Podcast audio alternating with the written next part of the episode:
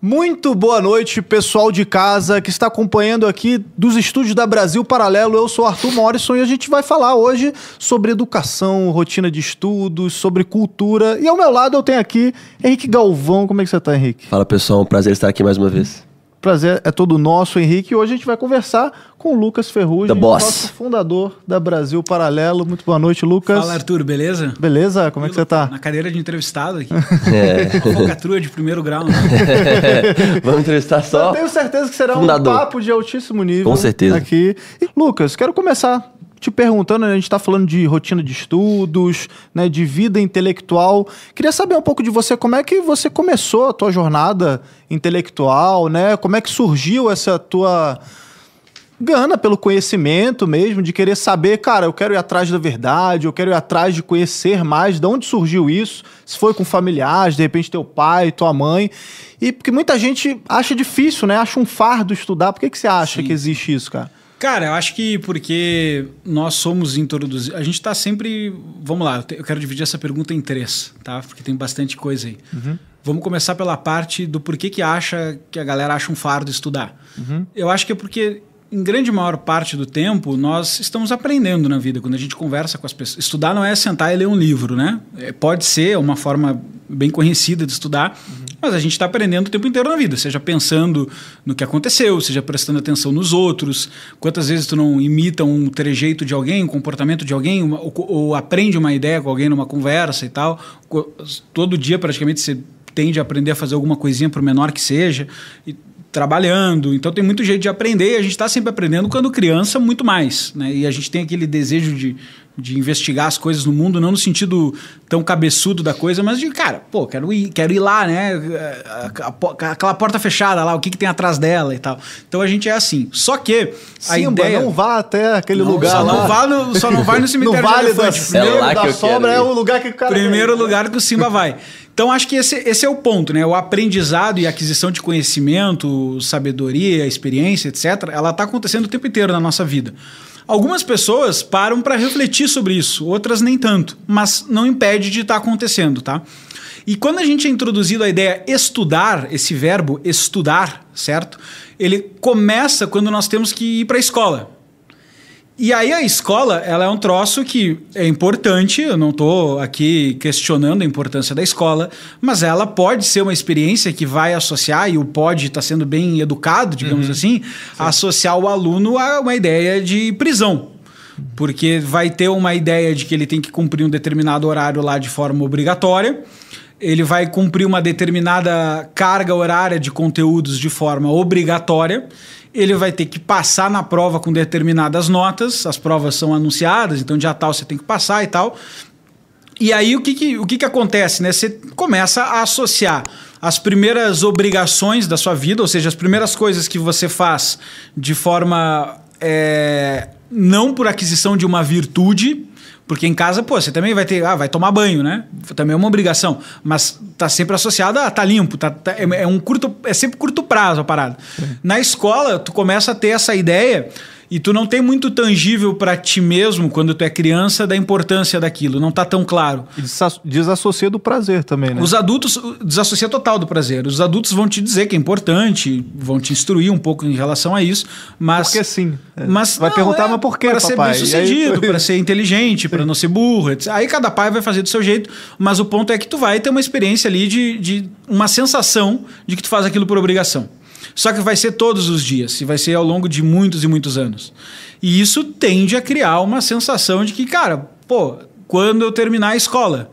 Então, é, é, a escola, por exemplo, a escola tem, claro, até para proteção das crianças, né? Mas, mas pensa comigo a, a dinâmico design dela, né? Você tem que pedir para ir tomar água. Tem grade para os alunos não saírem. Né? Tem uma tia cuidando dos corredores.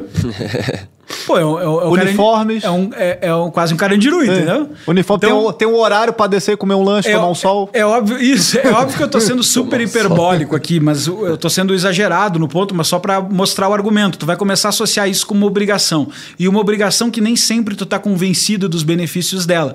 Então, consequentemente, tu vai transformar a escola numa espécie de escola da tristeza. Do tipo, cara eu faço a sexta série para chegar na sétima, a sétima para chegar no oitavo, o oitavo para chegar no nono, o nono para chegar no primeiro ano. E assim tu vai indo. Cara, eu quero passar de ano até os dias que eu vou bater a porta da, da escola ou da faculdade e nunca mais precisarei voltar para cá. Isso é uma espécie de desejo que eu, até onde me lembro, é muito compartilhado uhum. entre todos os estudantes. Né? Então, claro que vai ter alguma exceção que outra, alguém que se sente encantado pelo processo e tal, mas, mas é raro. O que, que normalmente desperta alguém no caminho? Alguma influência. Em geral, pelo menos o que eu conheço, tá? Então, algum professor que te desperta para um determinado conhecimento. Eu tive alguns professores é, bons, tive outros ruins, mas tive professores que realmente traziam entusiasmo para determinada matéria, fosse história, fosse biologia. Eu lembro que eu tive duas experiências com professores muito habilidosos no jeito de tracionar a atenção dos alunos uhum. nessas duas disciplinas, ou em casa. E aí em casa eu tive a influência do, do meu avô, que tinha uma, uma, biblioteca relevante, e eu associava algum grau de, de, do que eu reputava ser sucesso na vida dele ao, a capacidade que ele teve de adquirir conhecimento. E eu achava que aquilo ali tinha alguma coisa a ver. Ou seja, o que, que eu quero dizer com isso? Eu percebi uma virtude por trás daquilo. Penso eu. Eu estou falando isso em retrospecto. Quando eu era criança, eu sei lá o que eu estava pensando sobre isso, entendeu? Mas eu acho que, eu, que aquela experiência, e depois mais tarde fui descobrir que, que pessoas que têm biblioteca em casa, não precisa ser uma biblioteca, tem uma, um espaço de leitura, né? É, elas acabam desenvolvendo melhor performance educacional ao longo da vida. É uma correlação, sabe-se lá o porquê, mas tem isso. Então, isso apareceu no, no, exame da OCDE e também alguns testes, algumas pesquisas que fazem referentes ao teste PISA. Então, tu começa a associar aquilo com uma determinada virtude, provavelmente. Seja porque os teus pais têm o hábito de estudar, e aí eles acabam tendo mais propriedade para falar sobre aquilo e te instruir nesse sentido, ou seja, porque você mesmo faz livre associação. Então, acho que começa mais ou menos aí. E depois disso, é, eu acho que, como tudo na vida, tem duas etapas. Tem a etapa do esforço, porque a, a primeira vez que você vai ler um livro ou assistir uma aula voluntariamente, né, que não está sendo obrigado, uhum. é normal que tu vá te questionar, né? Por que, que eu estou empreendendo esse esforço nesse negócio aqui? E não estou usando o meu tempo do, do, outro jeito? E é bom que a gente faça essa pergunta, porque se a gente não fizesse essa pergunta na vida, a gente ia usar muito mal o tempo, né? Uhum. Então a gente faz essa pergunta. E aí acho que a habilidade que cada um tem de achar uma resposta para essa pergunta determina se ele vai querer estudar ou não. Então é uma coisa que vai partir da personalidade. Se o cara não conseguir achar uma associação do porquê que eu estou usando o tempo para isso com o sentido daquilo que ele está fazendo, é muito difícil que ele continue, porque não é uma coisa de prazer imediato. Então, essa é a primeira etapa. E a segunda etapa é que quando aquilo deixar de ser um esforço, quando já for alfabetizado o suficiente, eh, habituado, vou usar uma palavra melhor, quando já for habituado o suficiente com leitura, com aula voluntária, etc., aquilo não vai ser mais um esforço cognitivo, um esforço cerebral, né? Não vai estar, tá, eu sei lá qual é a explicação neurobiológica, mas não vai estar tá mais criando sinapses e o caramba, entende? Então, aquilo não tem barreira. E aí, quando aquilo não tem barreira, vem um momento de prazer. Que é o momento de falar, cara, se eu quiser saber sobre alguma coisa, eu, eu vou lá, procuro e me informo razoavelmente a respeito, sem passar por uma carga de esforço. Acredito que deva acontecer semelhante com quem vai na academia, por exemplo. Eu não sou o melhor exemplo. Fui na academia há muito tempo, vou ainda, mas, mas sou muito indisciplinado com essas questões, infelizmente. Mas o ponto é que, que ouço o depoimento de quem é muito viciado em academia, que é parecido. Que o cara começa a ir no início, caraca, dor, esforço, etc e tal. Depois ele desassocia dessa ideia, aquilo não é mais um esforço físico tão desproporcional e vira prazer. Então, essa é a segunda resposta. E a terceira pergunta que você tinha feito é, pô, despertar para a vida intelectual. Eu acho que esse termo, hoje, Aí é uma opinião pessoal e talvez um pouco polêmica, Sim. mas esse termo hoje tem feito mais mal do que bem. Por quê? Porque a maior parte das pessoas. É... Não, vamos refazer. De um tempo para cá apareceu essa ideia na internet de aquisição de alta cultura e de vida intelectual. Uhum. É, acredito que, penso eu que de 2009, 2010 para cá, tá? E ganhou uma popularidade maior em 16, 17 talvez, tá? Apareceu isso com muita força. E as pessoas, uma parte das pessoas se encantaram, falaram: pô, eu quero ter uma vida intelectual, quero, quero saber a, os altos saberes da filosofia, da teologia, etc. Alta cultura, aquele papo. É, eu quero adquirir essa alta cultura que tanta gente fala, tanta uhum. gente que eu admiro fala que é tão poderosa. Sair daquela mediocridade ali. Isso, eu quero, eu quero para mim. Só que quando o cara vai para a linha de frente, para combate, e aí ele vai ler o que, o que essas pessoas normalmente estão associando à alta cultura, com, com razão ele vai ler, por exemplo, grandes clássicos da literatura, A Ilíada. Homero, Ilíada. É, ele vai ler tá. Aristóteles, Platão. Hamlet. E ele Ah. vai descobrir que não é uma leitura fácil, não é uma leitura simpática para o primeiro navegante. Não é, tá? E isso vai ser muito desestimulante e ele vai descobrir logo na sequência que talvez ele não tenha uma vida intelectual, porque ele vai lembrar que ele tem um trabalho, que ele precisa ter um. Ele vai lembrar que ele precisa cuidar da saúde, ele vai lembrar, ele vai lembrar de uma série de coisas. E o cara vai se dar conta. é, eu não tenho uma vida intelectual, eu não sou um acadêmico, eu não quero produzir conhecimento, não quero viver para isso, não vou ser um autor de livro, não vou ser um filósofo. E aí a pergunta é óbvia, né? O cara fala assim, cara, se tá tão difícil para mim, olha só, o cara descobriu isso, ele não descobriu isso com seis anos. Ele não é o Mozart. Ele descobriu isso com 20, 18, 25, 30. Ele descobriu isso mais tarde, 50. E aí ele, ou seja, ele tem a sensação de ter um déficit que ele quer curar. E aí ele vai enfrentar esse negócio. E aí ele vai perceber, cara, não é. Não é muito a não minha é, praia. Não é peso leve. Ah. Não é bem o que eu estava imaginando. Quando ele vê a aula de alguém falando, ele até acha legal. Mas quando ele vai enfrentar uma, uma comédia do Dante, um negócio assim, o cara pensa, pô, o negócio é meio pretencioso, assim, é meio difícil pegar. E é, e é, e é difícil mesmo. E aí o cara fala, cara, não é muito a minha praia e eu já tô muito para trás e eu tenho outras obrigações na vida e logo ele desencanta dessa ideia. Só que por que que isso é... A maléfica é um termo muito forte, mas por que que eu acho que essa confusão de conceitos traz um certo prejuízo? Porque eu, por exemplo, não me considero um cara de vida intelectual. Eu gosto de me informar, saber, gosto da leitura, gosto dos clássicos da literatura, gosto de, de, de livro, gosto de aula, consumo numa carga alta, mas eu não considero que eu tenho uma vida intelectual. Porque os meus objetivos de vida, eles não estão estritamente. isso na internet sobre. Ó, a inteligência artificial. É, detectou. É, os meus objetivos de vida, eles não estão dizendo para mim, olha, molda toda a tua vida para ter uma vida intelectual e produzir conhecimento dentro de um determinado setor ou dominar aquilo ali numa força muito grande. Não é isso que eu faço. Então, se eu não faço isso, por que, que eu me informo, estudo, leio? Aí vem a confusão dos termos, porque o cara, na hora que ele percebe que ele não vai ter uma vida intelectual, ou que ele não quer ter uma vida intelectual, nas definições mais estritas, né, de pô, eu vou ser alguém que é um pivô do conhecimento na sociedade, ele acha que ele não precisa estudar nada. Então ele começa com argumentos do tipo assim, ó, pô, o cara, muito 80, já né? leu Hamlet? Hamlet é um livro legal, pô, do Shakespeare. Tem um bocado de coisa pra ensinar lá.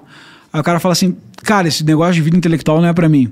Mas só um pouquinho, amigo, eu não tô falando de vida intelectual. Eu tô É. falando da leitura de um livro. Um. Sim.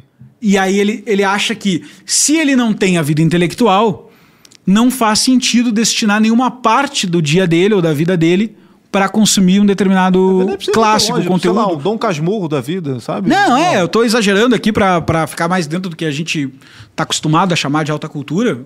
Repito que com razão, não tô fazendo uma crítica.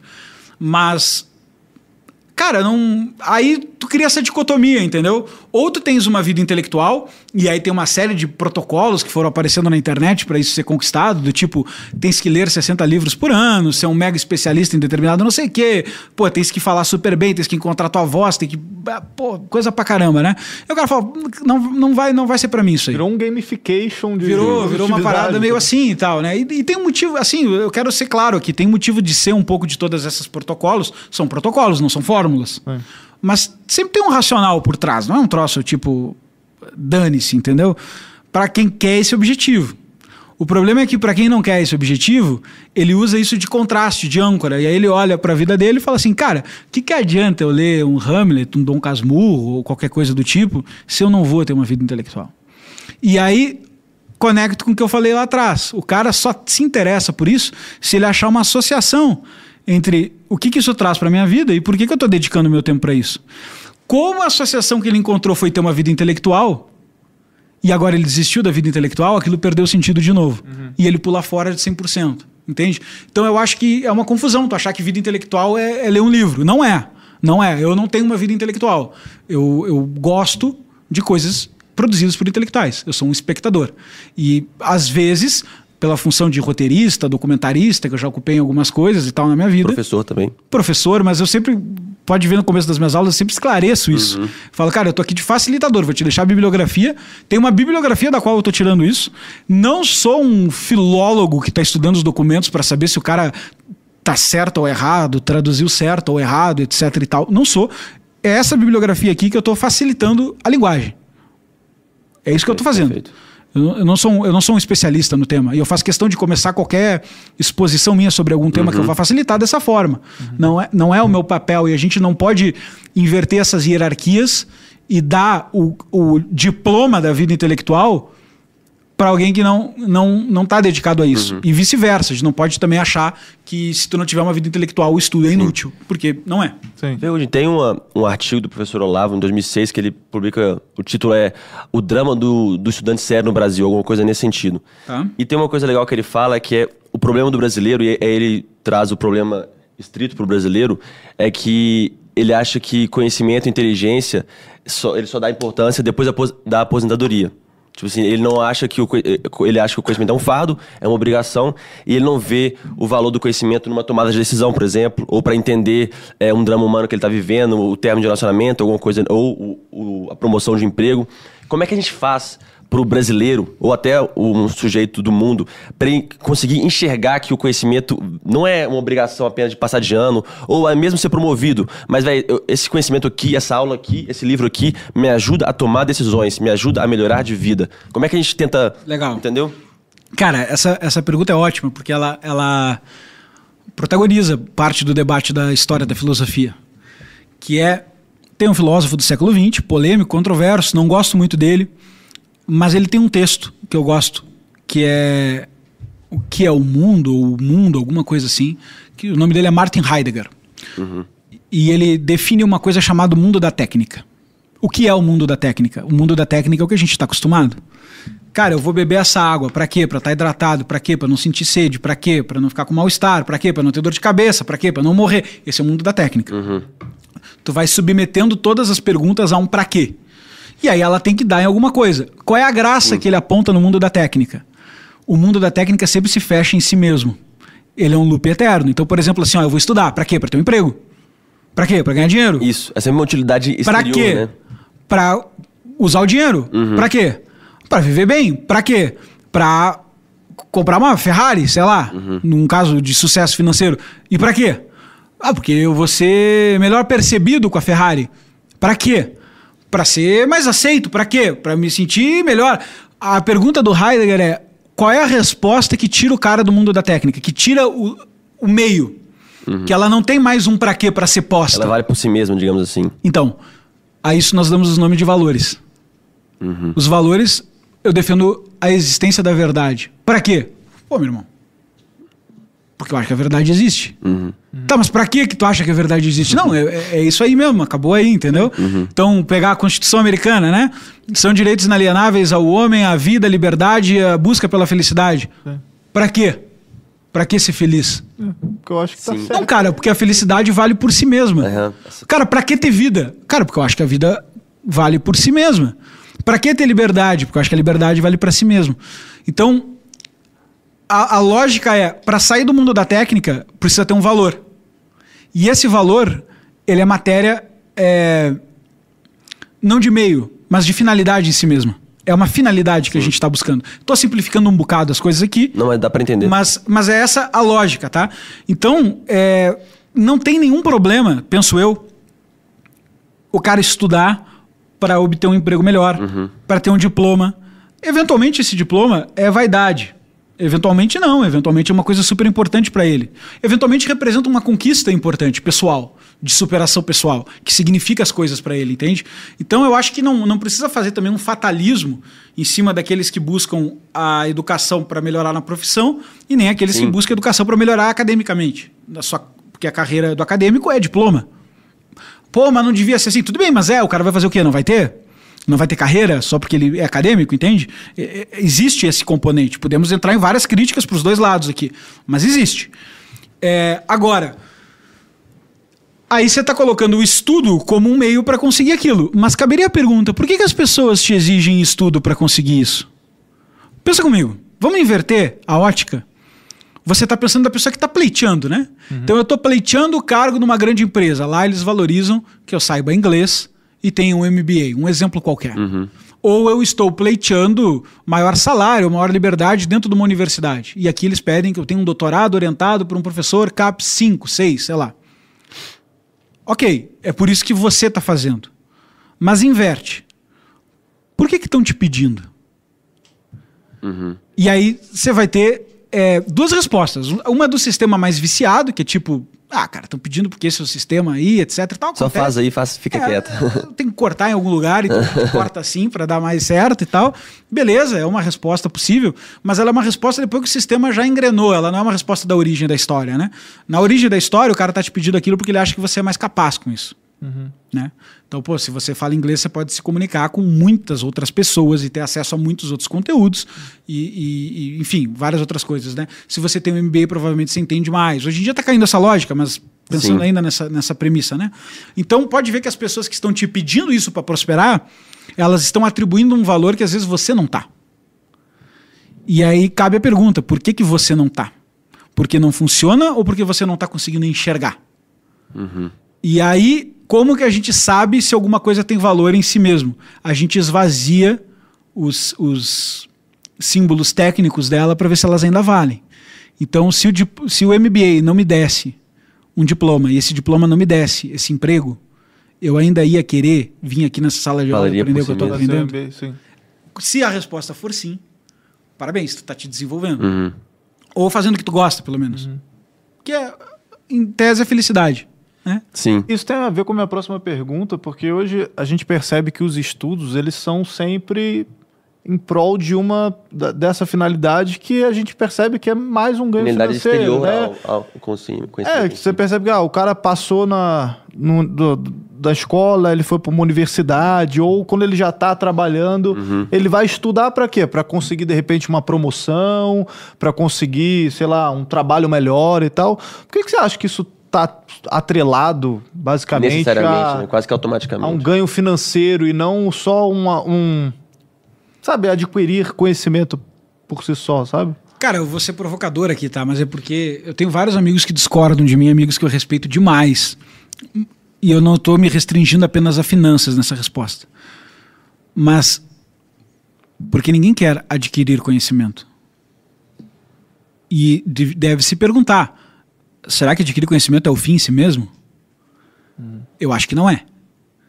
Então, a pessoa quer adquirir conhecimento para alguma coisa para viver melhor, para curar um problema existencial, uma dúvida espiritual, uma dúvida moral, para ganhar dinheiro. Para resolver algum problema. ah, Cara, sim. pô, é, eu te- eu tenho um chuveiro estragado na minha casa, procuro um vídeo no YouTube, cara, como consertar um chuveiro. Aí eu aprendo lá e conserto o chuveiro, porra, o chuveiro não tá mais Sim. estragado, entendeu? É, ele, ele funciona como um meio, e é um meio potente. Eu não acho, a gente estava falando do mundo da técnica, que a aquisição de conhecimento seja o fim em si mesmo. Não, não acredito que seja.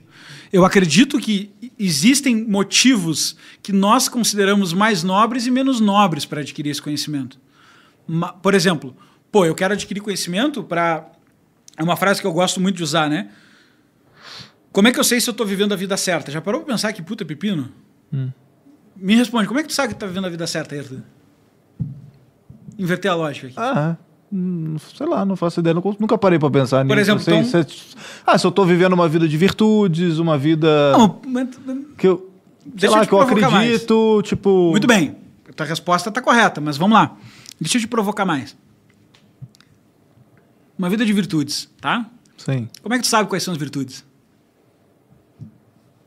Ah, educação que eu tive da minha família, do, do que eu busquei também na vida. Como é que tu sabe que a tua Eu família fui- não te ensinou errado? Sim, sim, é. Pô, viu que. Não, mas eu, eu tô te Sim, sacaneando. exato, aqui. exato, é. Tu fica te sacaneando. aqui. de bica. Mas, de pô, bico, tu começa é. a perceber que é um puta Sim, problema. Exato. Isso, em algum momento. Porque envolve questões de cultura também. Porra, como, por que, que, sei lá, essa cultura de repente pode ser inferior a outra ali? Tem umas culturas que, sei lá, nego é- enterra é- bebê vivo. Não, mas e aí? É, Tem cultura inferior? Não tem? Mas, é- mas isso. Isso. aí já é um grau sofisticado. Não, É, sim, sim, debate. perfeito, Eu tô perfeito. dizendo o seguinte: vamos pro, pro básico, velho. Sim. Tu nasce, não vem conjunto de. de não não, não De vem um De PowerPoint de- de onboarding. Um sim. Não vem um onboarding, entendeu? tipo, olha só. é, é. Bem-vindo bem-vindo à vida. Sim. Né? Welcome to my life. Isso. Mataram errado, hein? Isso. Aí não, aí não, não, não. Quem, quem- quem dera a gente fosse só pra isso aí. Eu tô falando de coisa mais pepino, velho, que é o seguinte: bem-vindo à vida. Slide 2. A vida é tal coisa.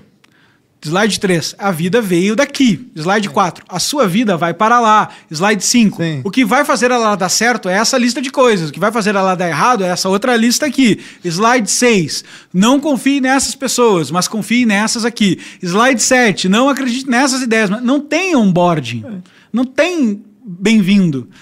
Tu nasce Deu razoavelmente perdido. Aí tu vai dizer, não, mas a família, etc e tal. Sim, mas é que em algum momento tu vai te deparar com a pergunta, por melhor que a tua família seja, tu vai te deparar com a pergunta do que que eu aprendi na minha família que estava correto e do que que, pô, talvez eles tivessem uma visão... É, talvez eu faria diferente com a minha filha. É, talvez eu exemplo. faria diferente, talvez eu faria é, diferente, tipo, ah, não-? É, Exato. esse caminho aqui que meu pai pegou, que minha mãe pegou, talvez nisso aqui eu fizesse diferente, tiveram os motivos dele, mas acho que eu faria diferente. Sim. Cara, da onde você vai tirar essas respostas? E outra coisa que vai pegar em algum momento na tua vida. Lamento, vai pegar. Talvez tu não saiba dar nome para as palavras que a gente tá fazendo aqui e tal.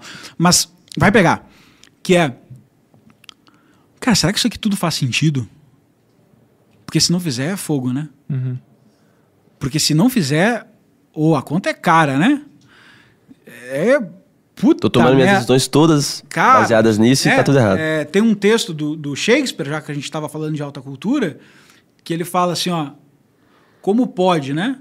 O ser humano na inteligência como um deus, no instinto é o mais feroz dos animais, é, mas parece que não passa da quintessência do pó. Como pode isso? Tem um outro texto dele também para usar de referência, que ele fala dormir, ele está se referindo à morte, tá? Dormir, talvez sonhar. Do que valeria todo o peso e todo o Quem aguentaria todo o peso e todo o fardo da vida se pudesse dar fim a tudo com um simples punhal? Você fala, pô, que dramático, que depressivo e tal. Mas, cara, a Profundo. pergunta é boa. Boa. É que é, se não tiver sonho depois da vida, Sim. olha a pergunta que ele está fazendo. Quem aguentaria todo o peso e todo o fardo se pudesse dar fim a tudo com um simples punhal?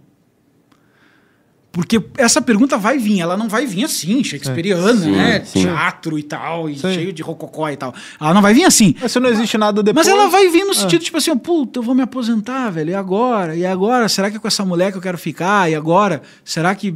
Sabe, tipo, ela vai vir de algum jeito, ela vai se vestir das mais diversas formas, mas ela vai se apresentar diante de ti em algum momento falando assim, ó, e agora, meu amigo, o que, que tu acha da vida? Isso vai se apresentar para ti várias vezes durante a vida. Uma, uma- essa mesma pergunta, vestindo uma outra máscara e te perguntando: e aí, Arthur, o que, que tu escolhe agora? Sim. vai se apresentar toda hora, a todo momento.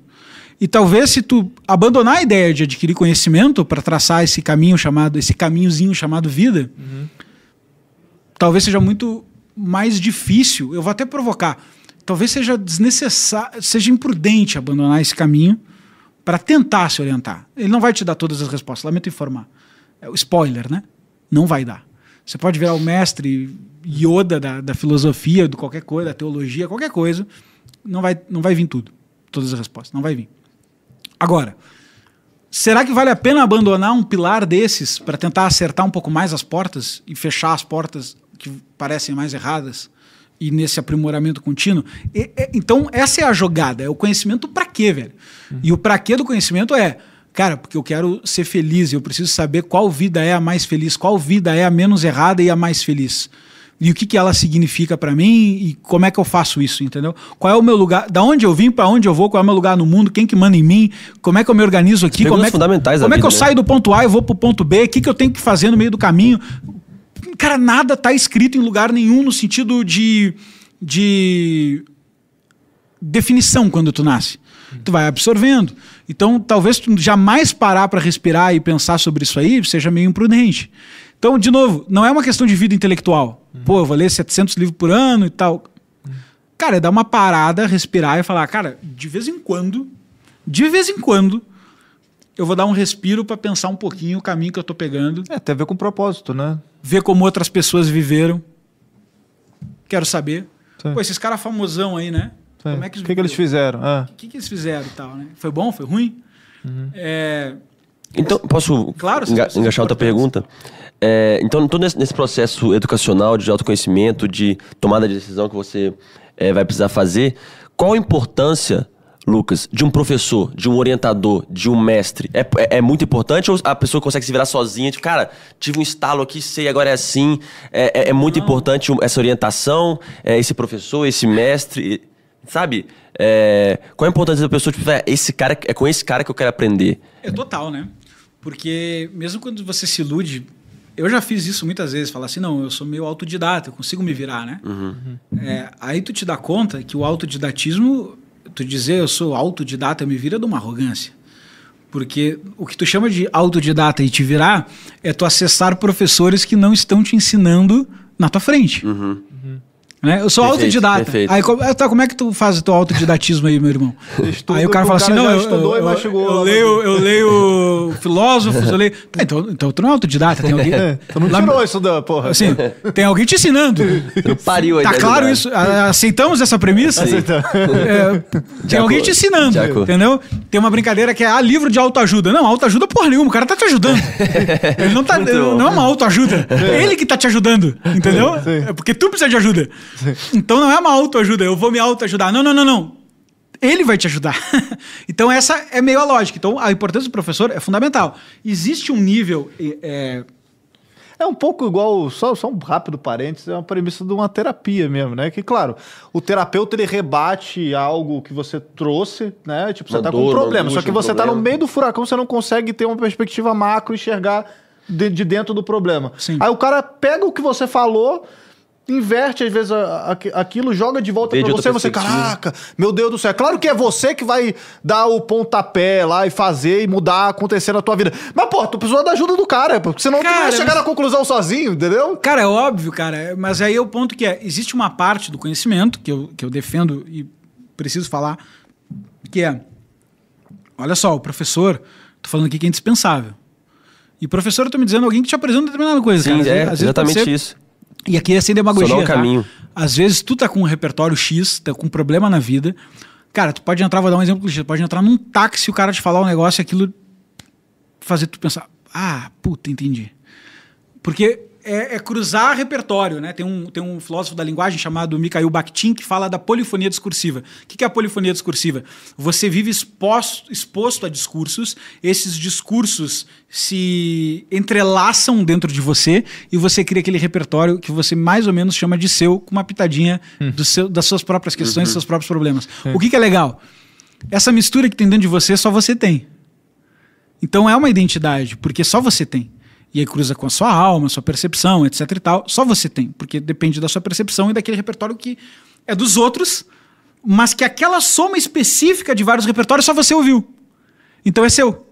Porque ele está unificado de uma forma muito exclusiva, que ninguém, ninguém vai conseguir ter exatamente a mesma parada, As entendeu? histórias, é tudo que você É, estudou, de- que você leu, que você ouviu. que viveu, sentiu e tal, né? Então é bem seu esse repertório. Então, eu acredito nisso. Esses professores, essas experiências de vida vão trazendo uma polifonia discursiva pra gente, tá? É, o que, que eu também acredito e acho importante ressaltar. Como isso ainda é meio, que nem a gente falava, para ter uma vida melhor ou para qualquer coisa do gênero, vai ter uma outra ponta, que é indispensável que é a capacidade de você cruzar esses conhecimentos, esses conteúdos, essas matérias, chama como quiser esses livros, sei lá, aulas, com a sua percepção.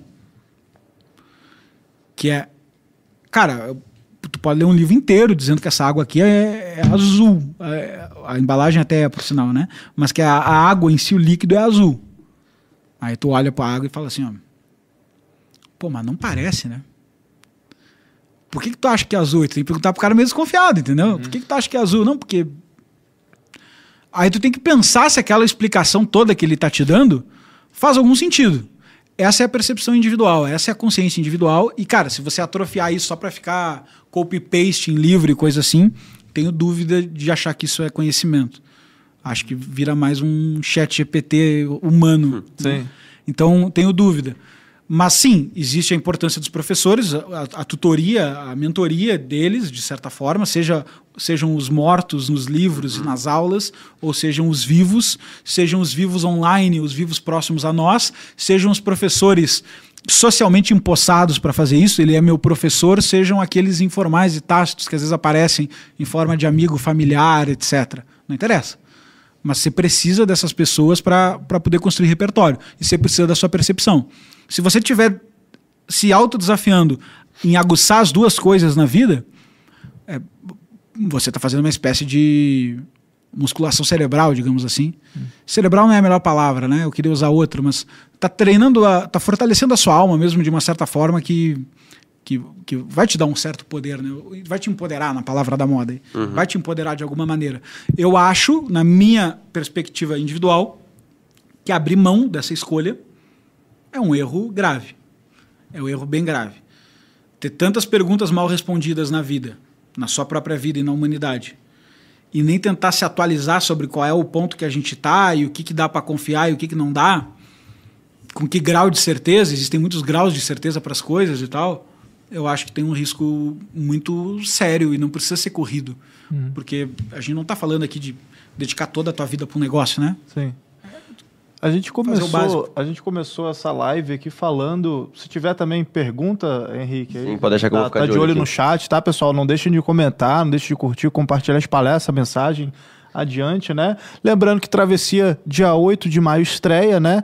Uma iniciativa educacional da Brasil Paralelo. A gente está trazendo um pouco aqui de conteúdo, falando de alta cultura, falando de cultura, falando de vida de conhecimento. estudos, conhecimento e tal. E você vai acompanhar muito mais no decorrer das semanas, no lançamento também de Travessia. Então não deixe de fazer seu cadastro. O QR Code está na tela, é só apontar a câmera do seu celular para o QR Code que está aparecendo aí, ou o link na descrição. Tá falando bom, em professores, que a gente, o Ferro está falando agora, professores incríveis no Travessia. Professores de ponta selecionados a dedo pela Brasil Paralelo. Eu queria aproveitar, bom, já que a gente começou a falar de alta cultura no início, né? Sim. Te jogar uma pergunta, você jogou uma pergunta para mim, eu fiquei sem responder. Não sabia. Eu fiz sacanagem, sabia? Aquela ali não tem. Agora. agora eu vou jogar uma pra tu. Eu quero que você. Vai ser tipo o, o, a, a Bujanra lá com Clóvis de Barros Filho. Pô, a Bujanra. A Bujanra é foda. O que é, o que é a vida? Que é a vida? A vida é. Pô, potência energia buscando com... mais energia. Isso. Cara, o Clóvis é engraçado. Cara, né? eu quero jogar pra ti. Tá? O que é cultura, então, Ferrugem? O que é cultura? Vamos lá. Cultura, não vou fazer que nem o, o Clóvis. e eu quero só deixar claro, o Rasta sacaneou o Clóvis naquele vídeo. Claro, o Clóvis, eu, eu devo muito a ele. Ele foi um grande professor Ele meu. me influenciou bastante é, também. Ele foi um grande professor meu. Eu Mas devo... ele foi professor... É... Eu estudei com ele no Espaço Ética. Ah, que era, que, que massa. Era o site que sim, ele fazia. Sim, eu vi vários vídeos já e no na YouTube, casa assim. E na Casa do Saber também. Sim. E eu devo estudo voluntário. Uhum. Né? Paga para estudar sem, ah, sem diploma e tal, né? porque ele era professor ele, ele é da, muito engraçado. ele era professor da Universidade de São Paulo, eu sou gaúcho, não estudei na USP, mas eu, cara, ele é um facilitador de conhecimento, talvez a melhor oratória do Brasil em sala de aula. Sim. E, e um, um, gênio da comunicação e sobretudo é, muita gente atribui a ele uma determinada posição ou alguma coisa assim. Eu que fiz mais de 100 aulas com ele, eu poderia chutar um número mais alto, tá? Mas eu que fiz mais de 100 aulas, não é palestra motivacional, aula, aula. Que, ciência política 1, sabe? Tipo, uhum. é, história da filosofia antiga, aula 3, sabe? Tipo, aula. Sei que ele defende cada um dos pensadores que ele apresenta com a mesma energia, com a mesma força. Isso é fantástico. Sei que ele faz isso. Vi, vi imensas vezes. Então é um cara fantástico, sensacional e eu devo muito a ele, pessoalmente falando. Mas para responder toda essa enrolação, para responder a tua uhum. pergunta, de que, que é cultura? Vamos lá. Se eu perguntar aqui o que, que a gente. Vocês estão acostumados a trazer os caras no podcast aqui, né? Uhum. Aí tem umas perguntas, sabatino, caramba, né? Aí tem umas perguntas que, pô, você fica repetindo para as pessoas. E aí tu repete, vamos pegar uma bem do dia a dia aí, o que, que tu acha da reforma da Previdência? O cara vai levantar a mão e vai discordar. Cada um vai ter uma posição, para resumir a história. Sim. A história curta. Cada um vai ter uma posição. E se perguntar o porquê, cada um vai dar um porquê. Mas já vai ser um pouquinho mais unificado o porquê do que as posições. Pensa comigo. Cada um vai ter uma posição. Cara, tem que fazer assim, tem que fazer assado, tem que não sei o quê. Aí é muito detalhe, muito meandro e as posições são bem individuais e bem diferentes, tá? Uhum. Para os especialistas, óbvio, né? Se você perguntar o porquê, eles mais ou menos começam a se agrupar porque o governo precisa de dinheiro para investir, porque o governo não pode gastar com isso, porque a gente tem cuidados mais velhos, elas começam a se agrupar um pouco. Sim. É um grupo menor de respostas. E aí, se tu perguntar de novo por quê, por porquê, terceiro porquê, uhum. se perguntar para ele, tá, mas por que que tu acha que isso aí é o negócio que é importante? Aglutina mais. Aglutina bem mais. Bem mais. O cara vai falar do papel do Estado, o cara vai falar do, do dever moral, da ética social, ele vai aglutinar, ele vai subir o nível. Quando ele sobe esse nível, ele chegou no negócio que está escorado pela cultura. A cultura é esse, esse, esse alicerce invisível que costura valores, ideias e sentimentos que fazem nós escolhermos qual é a nossa posição. E a gente é tão filho da cultura que muitas vezes nós fazemos isso de forma muito rápida. Então alguém te pergunta assim, o que, que tu acha de tal coisa? E tu nunca pensou sobre aquilo, mas meio mais ou menos de bate pronto já te vem uma resposta. Uhum. Tu fala, cara, eu posso não ser especialista, mas eu sinto que eu acho mais para cá. Sim. Né? Pô, o que, que tu acha, Arthur, de sei lá eu, uma, uma pauta polêmica aí, né? O que, que tu acha de gênero neutro? Uhum. Pode ser que tu nunca tenha pensado sobre isso. Mas aí eu te explico, aí tu fala, pô, o que, que é gênero neutro? Aí eu te explico. Aí tu fala assim, ó. Cara, eu não, eu não sei muito sobre isso aí, não. Mas, mas desconfiado. Que mas é. eu tenho um feeling de que eu acho tal coisa, entendeu?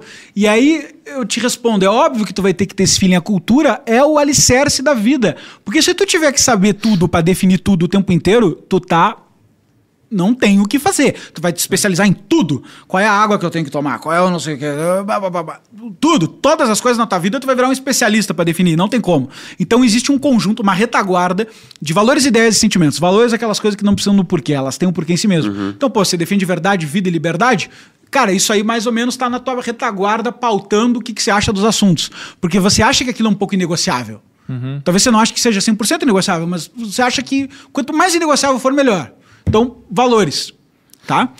Aí tem o problema de como é que a gente aplica esses valores no dia a dia. Aí vem da qualidade das tuas ideias. Que ideias são essas? Ideias que você pegou da sua família, ideias que você pensou por conta própria, ideias que você pegou de filósofo, de, de, de livro, de aula, de conversa de bar, tanto faz, ideias. Coisas, construções mentais de como esses valores se aplicam na vida. Porque é foda, né? Tu fala assim, ó, eu defendo verdade. Beleza, e agora, o que, que é verdade? E a, e, a, e a porradaria começa no octógono, porque é difícil, não é? Não é porque tu defende verdade que tu fala a verdade e, e conquista a, ela.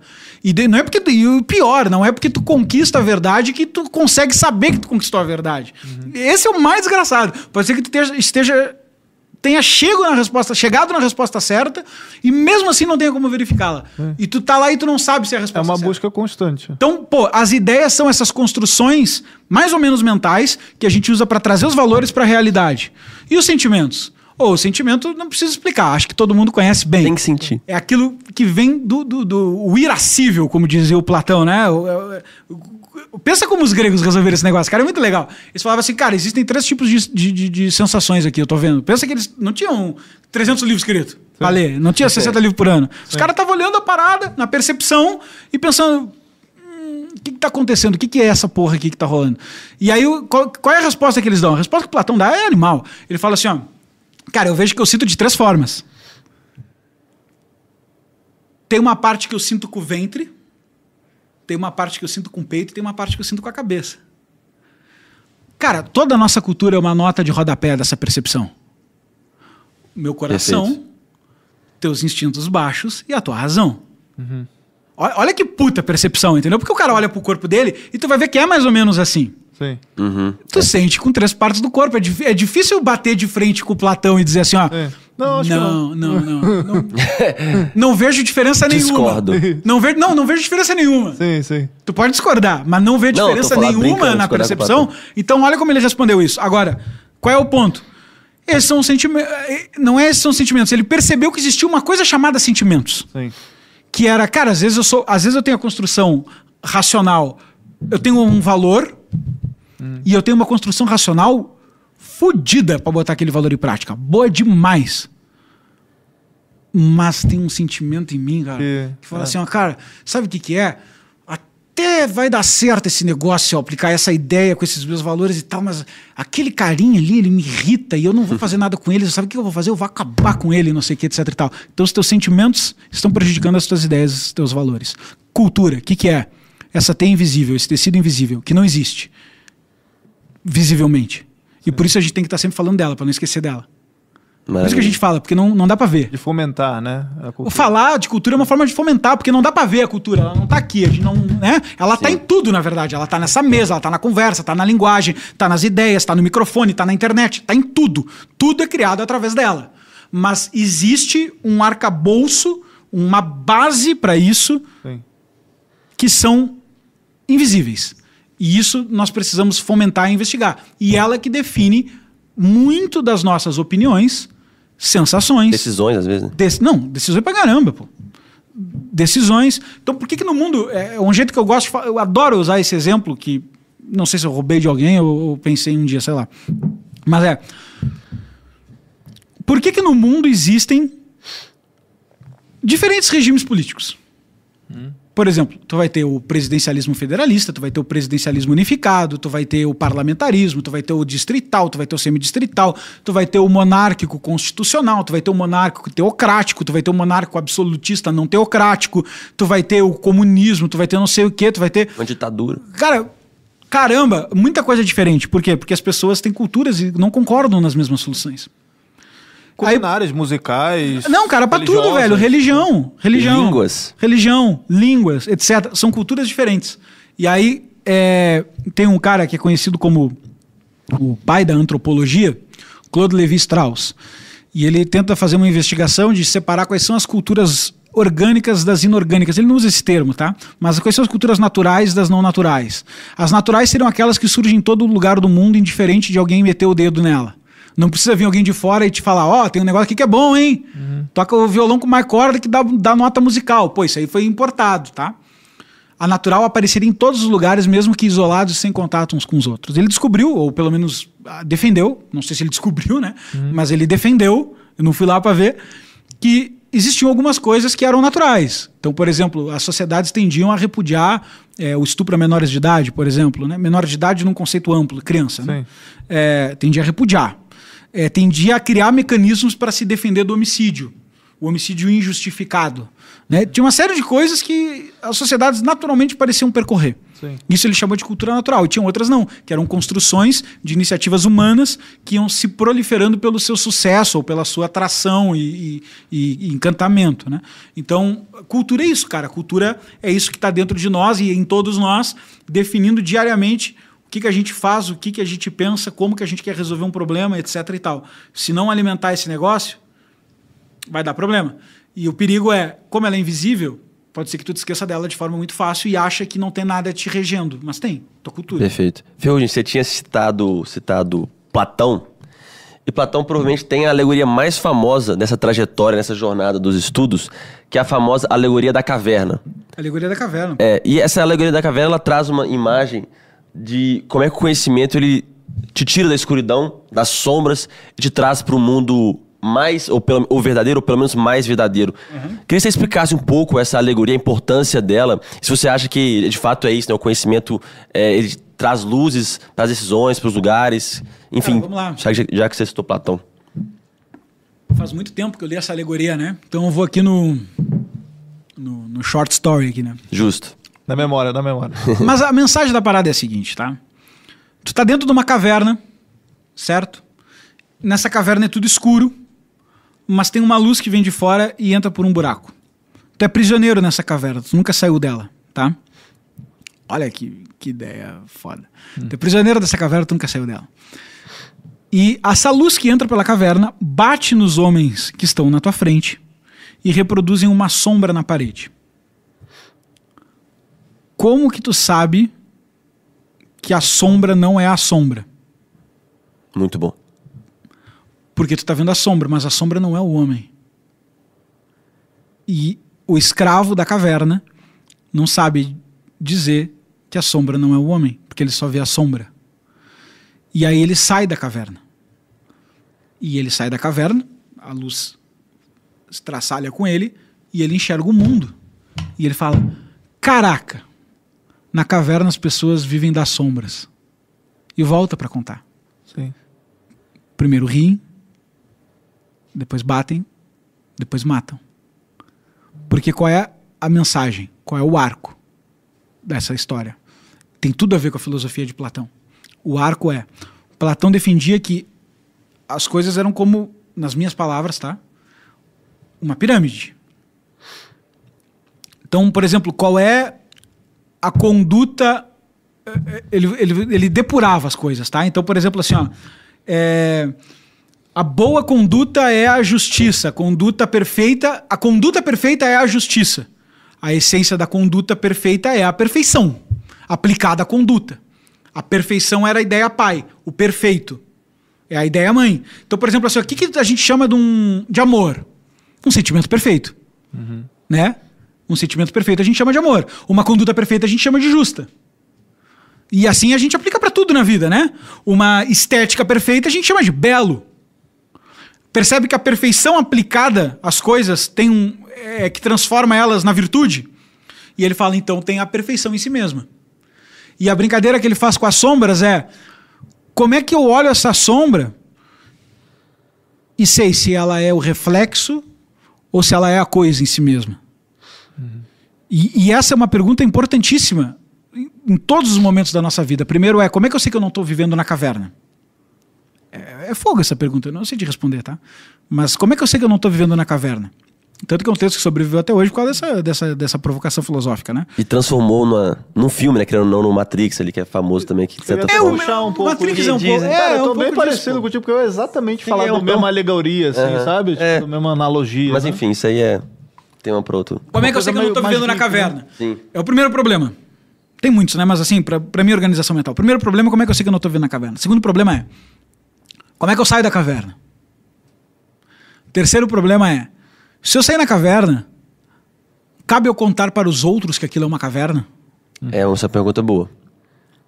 E o quarto problema é se eu decidir que cabe contar para os outros que eu saí da caverna, como eu faço eles acreditarem em mim?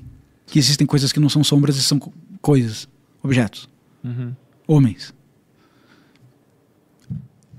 É uma posição filosófica que foi colocada, porra, 2.500 anos atrás, né? Porque a gente, que- às vezes, quando geralmente você descobre algo, ou tem um conhecimento, é quase que inerente, não sei se vocês conseguem perceber se vocês, mas se você contar pros outros, dar uma aula, dar uma palestra, publicar um livro, você fala, velho, mais pessoas, pessoas precisam precisam saber saber disso, o que é. eu descobri, o que, que eu acredito, né? Você vê que isso é uma tendência também da gente de, cara, eu descobri uma coisa aqui, pera, deixa eu contar. É, o, Deixa eu te ensinar aí. O, o cara, eu brinco que é o, a síndrome do ateu chato, vegano chato. É, também tem um crist- pouco disso aí. Cristão chato, sei lá, qualquer Tem. coisa assim que é tipo, pô, o cara. Qualquer coisa chata, né? que o Ele cara fica- descobriu, ele descobriu. Testemunho Não, é que é o- do é sei lá o quê. comportamento do cara é, descobrir que, que alguma coisa não é, não é aquilo, Uhum. ou ele acha que não é aquilo, tanto faz se é ou não é, mas aí ele de repente vira, a missão da vida dele vira defender essa única ideia. Né? Catequizar os outros com a ideia. Com aquela ideia, cara. É, é normal, né, na vida. Acho que todo mundo já fez isso em alguma coisa. Mas que é, porra, que é chato, é chato. Sim, sim. Eu me lembro dos meus grupos de Facebook, eu só tretando, como se fosse resolver o problema, mudar a forma das pessoas Até pensarem. futebol tem, não, meu time é maior, meu time é maior, e fico lá eternamente. A galera mandou dois comentários aqui que me chamaram a atenção, ó. Amor não é um sentimento. Cara, eu tô só. Eu tô só. dando uns exemplos, tá? Sim, sim, é. É de ser uma escolha, Tu né? quer, tu quer Platão, eu tô escolha. falando livremente aqui, sem nenhum roteiro. Tu quer Platão, é, Google, alegoria de Platão, e tu quer saber o que é o amor, também bibliografia extensa aí pra tu investigar e tal. Justíssimo. Mas eu entendo da onde tu parte, realmente tem uma, uma dúvida grande, tá? E o SJ comentou, ele realmente não lembra bem da alegoria da caverna, porque não é nada disso aí. Manda aí o que, que tá errado. Mas o ponto é, eu tava tentando explicar mais ou menos o conceito filosófico, né? Mas. Não, eu creio que é Mas é mais ou menos isso mesmo, né? Não, não- não é ipsis literis, mas dá Da pra onde entender eu que é isso. lembro, era bem verdade. parecido, Exatamente, é. Mas Mas eu fiquei curioso, bem. fiquei curioso pra saber o que Exatamente. pegou com ele ali. Você pegou a edição do professor? Tô brincando. É, edição, Cara, tem uma comentário. pergunta aqui que eu separei, né? Essa. Assistindo uma palestra do Cortella, ele fala muito a respeito de. Hoje a gente vive numa sociedade em que quer parecer e ter, né? Tipo, é uma sociedade que você quer ter ou parecer ao invés de ser, né? E, cara, se a gente conhecer essas grandes ideias aí que permeiam o mundo, né? Se, se a gente buscar mais conhecimento, é um caminho para a gente mudar, então, essa realidade aí? Como a gente tá num papo cabeça, eu fico, eu fico desconfiado da pergunta, né? Sim. É, eu me pergunto se não é só uma daquelas Eu tô pensando enquanto tu, tu, tu falou, assim, eu não tenho certeza aqui, mas eu me pergunto se não é uma daquelas frases bonitinhas Sim. que tem um, um pega-ratão por trás, sabe? Porque, porque assim, soa muito bem, né? O parecer, o ser, o ter, por que, que a gente não é em vez de É, o ter e parecer fica- e tal, é um né? filósofo, Fica né? um negócio- Não, não, mas, mas sim. eu não tô implicando com o cara, porque eu já vi isso em outros lugares Sim, e tal, sim. né? Mas nunca parei pra pensar muito. É, eu tenho dúvida até onde o, o, o, o parecer, ter e ser não se misturam. Sim. Não diria que é tão separado. Não acho que tu consegue 100% do tempo parecer uma coisa que tu não é. E não acho que tu consegue ter um monte de coisa sem ser. Talvez tu consiga ter por um momento, mas ter muito não, entendeu? E depende de que coisa tu tá falando também, né? É, então não acho que parecer, ser e ter, embora haja uma diferença expressiva nos verbos e no- nos sentidos, não acho que eles precisam ser opostos, separados. Me livrando desse pega-ratão, é, cara, eu acho que a provocação que tá por, a, a intenção de provocar que está por trás dessa pergunta, é, eu acho maravilhosa. Botando o pega-ratão de lado, que é a gente tem uma síndrome implicada em todos nós, não é, não é de um único cara, não é tu que está defeituoso. Penso eu que está em todos. Pelo menos todo mundo que eu converso vai me dizer, "Ah, é, pô, isso aí, isso aí rola, rola. fu." Que é, cara, às vezes tu tá na vida numa situação de desvantagem em relação a uma determinada virtude, tá? Por exemplo, pô, você queria ser muito da academia, mas você não vai. Então, você está em uma desvantagem com aquela virtude. Você queria ser muito conhecedor de grandes obras, mas você não é. Você está em desvantagem daquela virtude. Você queria ser muito religioso, mas você não é. Desvantagem da virtude. Isso que eu quero dizer. Uma desvantagem de uma virtude que você queria ter. E logo vem a tentação. Qual é a tentação? Pô, eu quero pegar um atalho. E se em vez de eu conquistar essa virtude, eu sinalizar essa virtude e já começar a colher os benefícios de ter ela antes de ter. Sim, sim. Muito bom. Entendeu? Porque, porra, é um puta atalho. E, é- e é, é bom demais, vai dizer que tu nunca pensou isso sobre nada, né? Tipo, o cara, por exemplo, assim, ó, o cara vai lá. É quase aquela história do filho do dono da Gol, tá ligado? É, O cara pô, o vai, tipo- ali não, ali, ali foi pro estelionato, Não, mas vamos claro, lá. claro. O, Mas o eu cara. tô extrapolando. é, o cara, vamos lá. Ele não é rico, mas viveu a vida de rico. É. O cara tá lá cantando uma menina. Né? Ou a menina tá cantando um cara, pra não parecer que eu vou, vou inverter porque, né, qualquer coisa que eu tropece É, aqui não é é machismo, tá? Perfeito. A menina tá dando uma cantada no cara, tá bom? Sim. A menina tá dando uma cantada no cara. E aí, de repente, ela tá pensando assim, pô, esse cara aqui é a minha oportunidade, isso aqui eu tenho que, pô, eu tenho que pegar com unhas e dentes, esse cara eu quero demais, pô. Sim. É, e aí o cara convida ela, ela convida o cara pra sair, tá? E logo vem a tentação, que é ele podia me achar mais inteligente, ele podia me achar mais rica, ele podia me achar mais bonita, ele podia achar que não sei o quê, ele podia achar qualquer coisa. Sim. E aí, de repente, você não é tudo isso aí. Aí mas você pensa assim, pô, mas se eu, Dá pra dar enganado. se eu der uma empurrada, até que vai, entendeu? Até porque no primeiro encontro você não vai ficar falando dos seus. das, Sim. das suas não qualidades, né? Pô, Tipo, não, mas, mas, mas aí que Sim. tá o ponto, é óbvio, né? Mas, mas o ponto é. Você torna você mesmo um produto da sua publicidade. Sim. Porque você quer sinalizar uma virtude que está um, um- alguns degraus acima de onde você realmente pensa que tá, porque também o que tu pensa que tu é e tu é também é difícil, né? Sim, sim. Mas onde tu pensa que tu tá. Tu quer. A, diferen- a, a charlatanice vem um pouco aí. Tu sabe que tu tá num certo degrau. Uhum. Não é que tu não sabe, tu sabe. Tu fala assim, pô, eu, eu, eu, eu ganho dois mil reais por mês. Aí o cara É. te pergunta quanto é que tu ganha, tu fala 50. né? É, aí vem a charlatanice. Tu Sim. sabe que tu É. tá num lugar, mas tu sinalizou que tu tá em outro e tal. Aí, aí identificamos um falcatrua. Sim. Tá? Mas aí tu quer sinalizar esse negócio. Tu, tu acha importante projetar isso aí. É, E aí tu pega esse atalho. Tu parece em vez de ser. Tem mil problema moral nisso? Tem vários. Podemos filosofar aqui pro resto da vida. Mas uma dica que eu acho que vale para todos nós. Talvez o mais grave desses problemas morais é que a partir de- do momento que tu vai teatralizar uma virtude que tu ainda não conquistou, o risco não é as pessoas não acreditarem. Porque se as pessoas não acreditarem, elas vão dizer assim, ó, pô, Henrique, cara, sinto muito, tu não é rico, a sociedade vai te desautorizar a dizer que tu é rico, Sim. porque, cara, tu não é, tu não é rico, meu irmão. Pô, tu já viu os caras lá de helicóptero? Tu não, tu não, tu não é rico, entendeu? Beleza, tá desautorizado. E tu vai pensar, pô, não sou rico, que droga e tal. É. E vai, realidade realinhou as equações. O problema é, imagina todo mundo acredita. Aí tu acaba acreditando também. Cara, aí tu, tu, tu criou um puta problema. Tu se questiona ali. Tu criou um puta problema. E, cara, eu, eu já passei por esse tipo de situação várias vezes na minha vida, acredito que vocês também alguma coisa, tá? Que é tá num determinado degrau de uma virtude, sinalizar um degrau ou dois acima, ou 10 ou 50, sei lá. E o, o pitch, a conversa, passar. Corresponder, sim. Deu certo, entendeu? O cara acreditou. Eu ia. E aí agora, velho, agora é É, foda, porque agora, agora tem que equilibrar esse negócio, entendeu? E aí, qual é o Lembra aquele problema? assunto lá? Não era bem assim. Não, mas agora é o seguinte, primeiro que pra Já voltar a ser quem tu é, é uma Não, ruptura. Exato, exato. Tem que romper uma parada, né, velho? Dizer assim, cara, olha só. Então, eu, eu nunca li a alegoria de Platão, por exemplo, né? O cara tem que falar assim, cara, então, deixa eu te falar, eu nunca li a alegoria de Platão. Não é o caso, ele sim.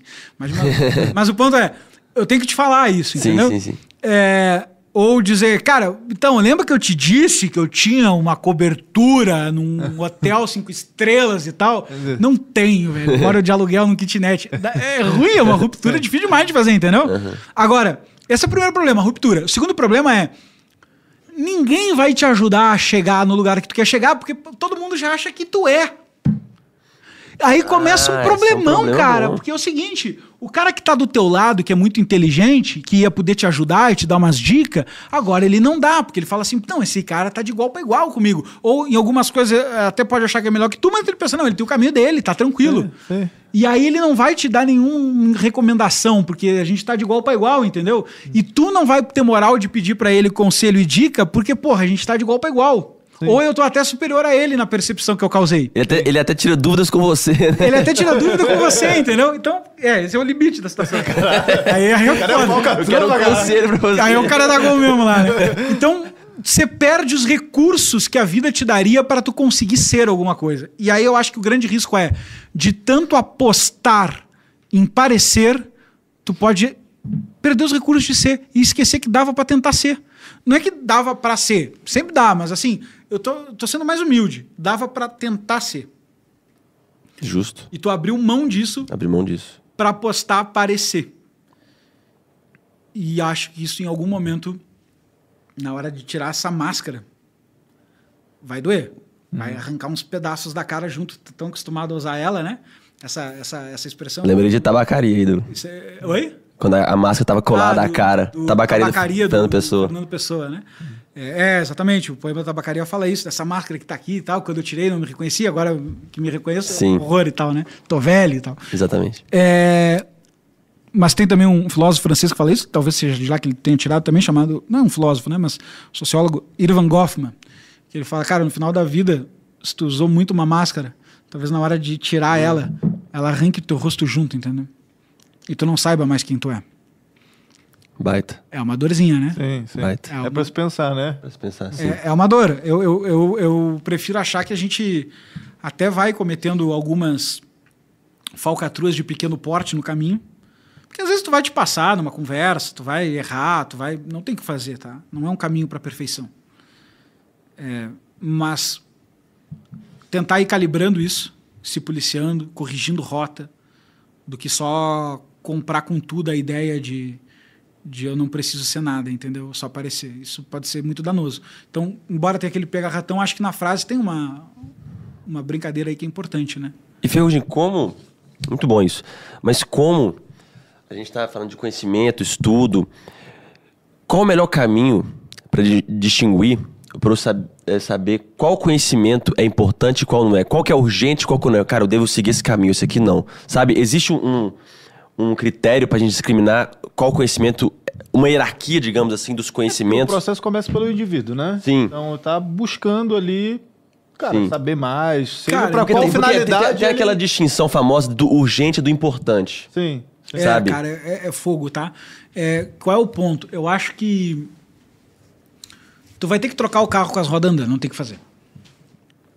Vai ter umas paradas urgentes, que na empresa mesmo tem, né? Pô, tem que Pois aprender, é, também é, é isso. porra, gestão de lead do não sei o quê.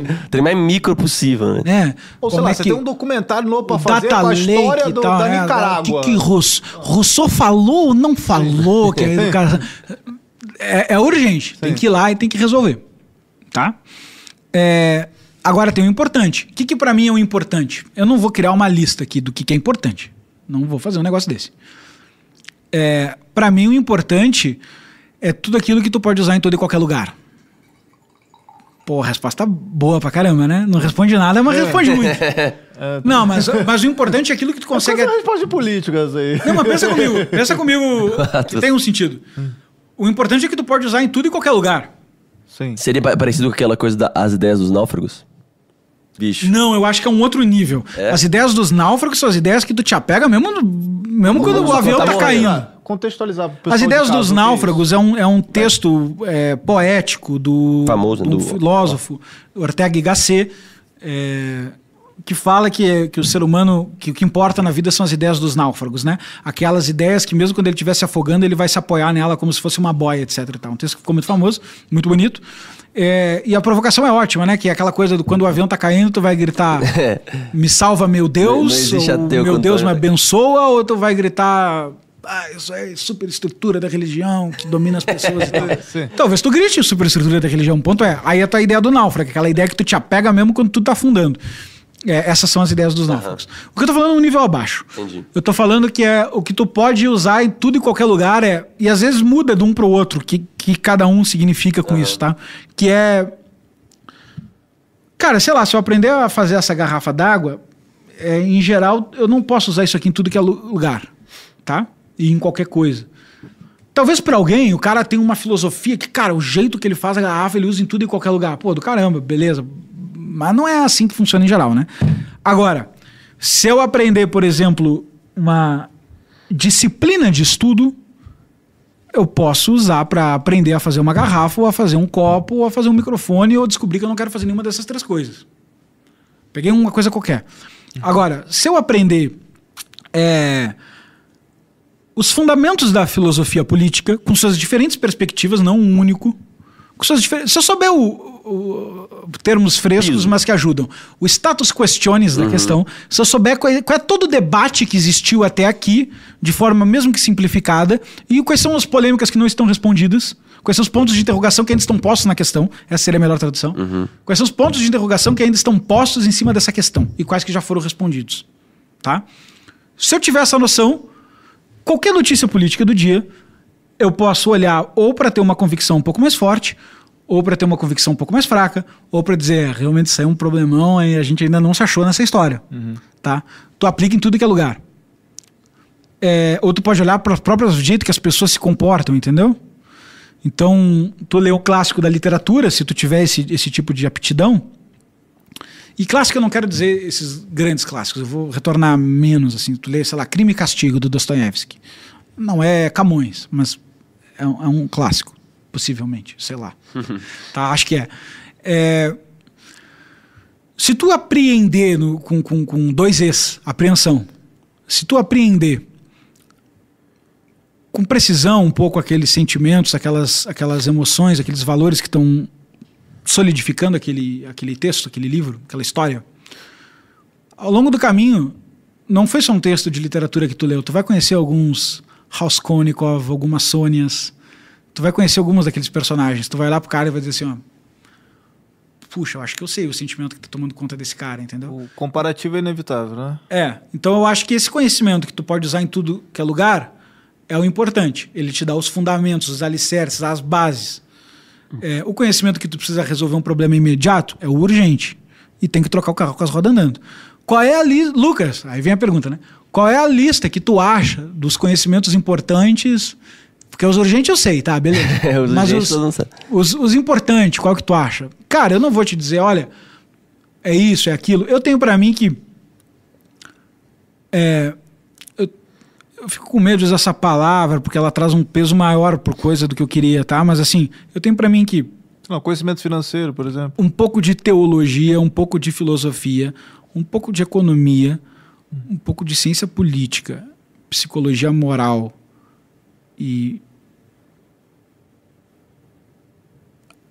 dentro História, dos talvez. fundamentos da tua profissão são coisas bem importantes, Sim, tá? justo. De, de fundamentos assim. Isso é pra mim, velho. Aham. Ah, vai vir um cara aqui assim, não, mas deixa eu ver. O cara disse que tal coisa importante e esqueceu de citar não sei o quê. Cara, porra, sinto muito por não seguir tua fórmula, tá? Essa é, é como eu acho que talvez seja, tá? É, como eu me virei, mas você vai ter que achar as coisas que para você faz sentido. De repente não faz sentido nenhum alguma dessas coisas para você, né? E, mas é a tentar achar esses conhecimentos que dá para aplicar em tudo que é lugar. É um pouco dessa, dessa proposta que a gente tem com, com esse com esse produto que a gente está lançando, que a gente está divulgando aí do Travessia, que é qual é o desafio? A gente tinha um núcleo de formação lá, que tem excelentes cursos, professores maravilhosos e tal mas ele também partia muito do pressuposto que o aluno se acha dentro de um cardápio muito grande de conteúdo, com cursos extensos e tal. Mais de 90 cursos, né? É, pô, é, é difícil, eu entendo. E, e a gente pegou muita pesquisa de membro e também o desejo nosso de fazer alguma coisa e pensou, tá, aqui que dá para organizar e quais são os erros que a gente pode corrigir na rota, né? Porque hoje, cara, tem muito professor na internet, né, cara? Tem muito professor bom na internet. Até vou refazer minha frase. Tem muito professor bom, tem muito ruim também, né? Mas tem uhum. muito professor bom na internet. Tem muito curso, tem muita oferta, tem muito livro, tem muito e-book, tem muito tudo. Muita notícia, tudo em tempo real e tal. Então, a pergunta é, cara, o que, que dá para fazer de ponto A ao ponto B? Assim, como é que eu tomo um banho de loja? Sim. Ah, mas, cara, que grosseria, vida intelectual é pra vida inteira, etc. Cara, também acho, mas mas tem muita gente que está se sentindo perdida, entendeu? Ignorante, às vezes, num determinado trilha do conhecimento. Cara, às vezes o cara nem é tão ignorante, o cara só tá com a coisa desorganizada na cabeça dele, entendeu? Sim. É, porque é tanta coisa, tanto assunto, tanto pitch que ele vê, tanto tweet, tanta notícia, tanto vídeo, tanto YouTube, tanto... e coisas de boa qualidade, só que tá tão desorganizado que o cara fica assim, meu Deus do céu, cara. Como é que uhum. isso se conecta, né? Que, que, tá, que diabos está acontecendo, entendeu? Sim. E aí a lógica é, cara, vamos tentar criar, com base em professores e facilitadores de conhecimento que nós confiamos e uma trilha de conhecimento que a gente acha prudente, um ponto A, um ponto B. Aí a gente criou três trilhas de ensino, trilha A, B, C, 1, 2, 3, sei lá como é que a gente vai chamar. A gente criou três trilhas de ensino. A primeira para dar os fundamentos básicos em aulas de 50 minutos, ou seja, é básico, básico mesmo, mas com o máximo de profundidade, que dá para botar 50 minutos, sem ficar contando historinha na aula, né? 50 minutos valendo, sabe? É, 50 minutos de breve história do mundo, 50 minutos de formação da personalidade, 50 minutos de psicologia, 50 minutos de economia, 50 minutos sobre capitalismo e suas críticas, 50 minutos de cada coisa para dar os fundamentos ali da parada, né? 50 minutos de origem do Estado, filosofia política e tal. O cara se posicionar em que mundo ele vive ali. Pra pegar isso, para ele falar assim: ah, entendi mais ou menos o mapa do que esses caras reputam importante. Sim. Uma segunda trilha para ele falar assim, cara, olha só, deixa eu dar uma aprofundadinha aqui em algumas questões que a gente acha importante. E aí essa segunda trilha ele pega e fala, tá, agora que eu entendi o mapa, deixa eu, eu, eu me organizar com um mínimo de conhecimento, mas como tu tá conversando com professores que são bastante familiarizados com a questão e num, numa experiência de, de consumo e ensino bem desenhada, é, acaba sendo bastante condensado muita coisa ali, né? Porque não é um assim, talvez seja, mas confio eu que não são idiotas é, te falando 50 minutos. São pessoas que se preocupam com aquelas temáticas, né? As pessoas tiveram uma jornada inteira de estudo Isso. em cima daquele tema é. que mastigaram aquilo de uma forma é, palatável ali, né? Em algum grau talentosa, né? Sim. É, e o terceiro nível é, bom, agora vamos brincar com esse repertório, com esse aprofundamento e cruzar assuntos contemporâneos com eles para ver o que, que você acha e com a sua autodeterminação, com, a pensamento, com o seu pensamento crítico, com a sua percepção, você deglutir esses temas e chegar às suas conclusões e tal. E a nossa aposta é que com esse produto é, a gente consegue fazer por um meio empresarial uma organização razoável de quem tem esse problema, quem sente esse problema. E aí a minha resposta aqui é, é o terror do marketing. O cara vai perguntar assim, pô, mas eu preciso comprar? Não. Não tem nada lá que não dá para tu achar. Como assim? Não, a mesma aula tu não vai achar. Com a nossa produção, isso aí não é, isso aí tu não vai achar. Mas, cara, tudo que tá lá, os caras tiraram de livros, tiraram assim de... como qualquer coisa na internet, qualquer curso, qualquer aula que você É, assista... mas, cara, não... o que que tu tá comprando, então? Sim, tempo. Cara, tu tá, tu tá dizendo assim, ó, cara, eu confio na marca, eu, eu gosto desses, dessa seleção de nomes que tá lecionando aqui, me parece uma proposta interessante, organizar e ganhar tempo. Eu tô comprando isso. Tu não tá comprando o conteúdo, o conteúdo existe, entendeu? Tu vai ali comprar Platão, tem conteúdo, tu compra Jordan Peterson, tem conteúdo, tu, tu entra no YouTube, tem conteúdo, o conteúdo existe pra caramba em tudo que é lugar. Não é isso que tu compra.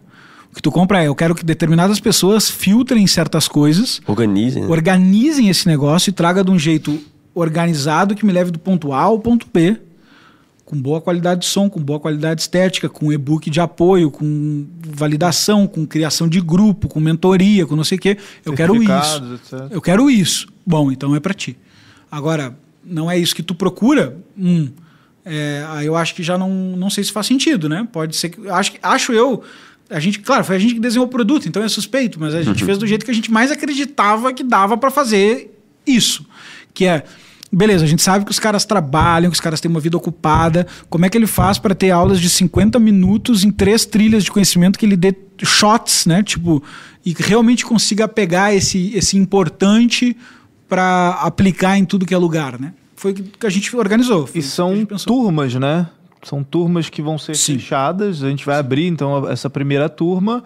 E é um processo que, ao longo das semanas, né? O cara não vai assistir tudo de uma vez, né? Até porque não tem como, né? Mas ele vai pegando esse conhecimento. Você pode explicar um pouco melhor a respeito disso? E só uma pergunta, a, a, adicionando a pergunta que alguém perguntou. A diferença para o núcleo de formação, porque já tem o núcleo, alguém perguntou assim. Cara, o núcleo de formação é um catálogo de cursos com temas relevantes ou importantes às vezes não é relevante, mas é importante, é, com professores que nós convidamos, etc., para te dar lá um catálogo de curso. Pô, é, um, é, uma concentração em um só lugar. É, às vezes o cara quer assistir um curso X sobre, sei lá, feminismo. Ele vai lá, Sim. pega é, um curso. Só uma testemunha, tudo, os cursos são muito bons. Eu já assisti vários e realmente muito fã, bom. Eu sou fã.